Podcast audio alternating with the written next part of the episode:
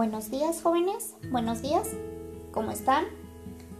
Continuamos en la materia de etimologías. Vamos a iniciar con la siguiente clase, la clase 9 de la unidad 2.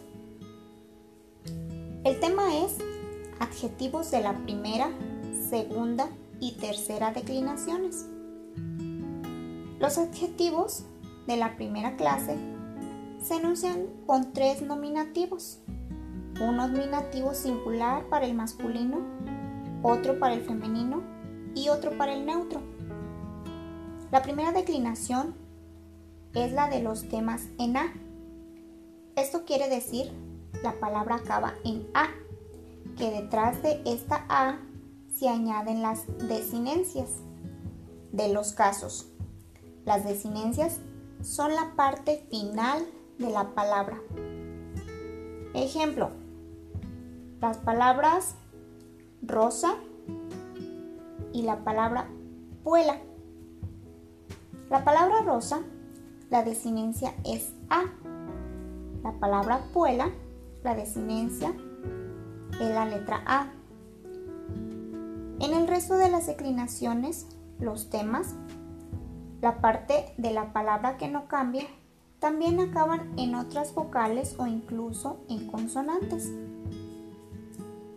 En la segunda tenemos temas en O. En la tercera tenemos temas en I y en consonante. Estas vocales originales del tema sufren fenómenos fonéticos y a menudo se transforman en otras vocales. La palabra singular es una palabra que se puede usar en dos sentidos principales.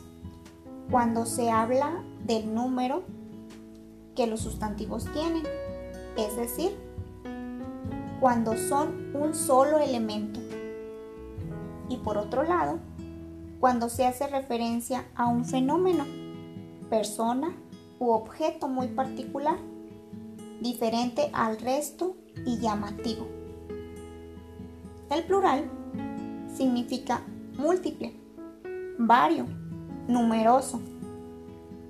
Es un adjetivo que se emplea para referirse a aquello que se presenta más de un aspecto o faceta, o que componen con más de, se componen con más de un elemento. Son los sustantivos que hacen referencia a dos o más elementos. En español, el plural se marca por el agregado de s o ES al final de la palabra. Por ejemplo, la palabra casa, singular, casa, plural, casas, singular más S, singular, casa, hablamos de una, plural casas, hablamos de varias casas. La palabra amanecer. Singular, amanecer. Plural, amaneceres. Singular más ES. Singular, hablamos de un amanecer. Plural, hablamos de varios amaneceres. Ahora, ya entendieron a qué se refiere singular y plural. Enseguida ubiquen la página 35 en su cuadernillo.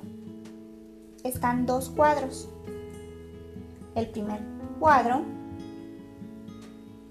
tiene los seis casos.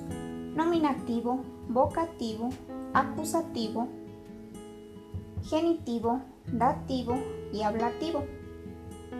Y en la segunda columna tenemos singular y en la siguiente plural. Anteriormente les comenté que en español se marca con S y con ES. Bueno, pues en el latín el singular se marca con nominativo A, vocativo A, acusativo AM, genitivo AE, dativo AE ablativo a. Y el plural se marca con nominativo AE, vocativo AE, acusativo AS, genitivo ARUM, dativo IS, ablativo IS. Enseguida, en el siguiente cuadro, es un ejemplo. Nos habla de una flor, una rosa. Entonces nosotros tenemos que conocer el singular y el plural de los seis casos, que es nada más agregarle las letras que corresponden en cada caso. Y ahí ustedes pueden ver que las letras que se le están agregando son las que están en negritas, están más marcadas esas, esas letras de al final. Si ven, es la misma palabra, nada más cambia el final de la palabra, de modo que sean singular o plural. De tarea, en su cuadernillo, la página 36, viene una actividad. Realicen los siguientes cuadros guiándose en el cuadro anterior. La palabra femina, que significa mujer, rota, que significa rueda, y catena, que significa cadena.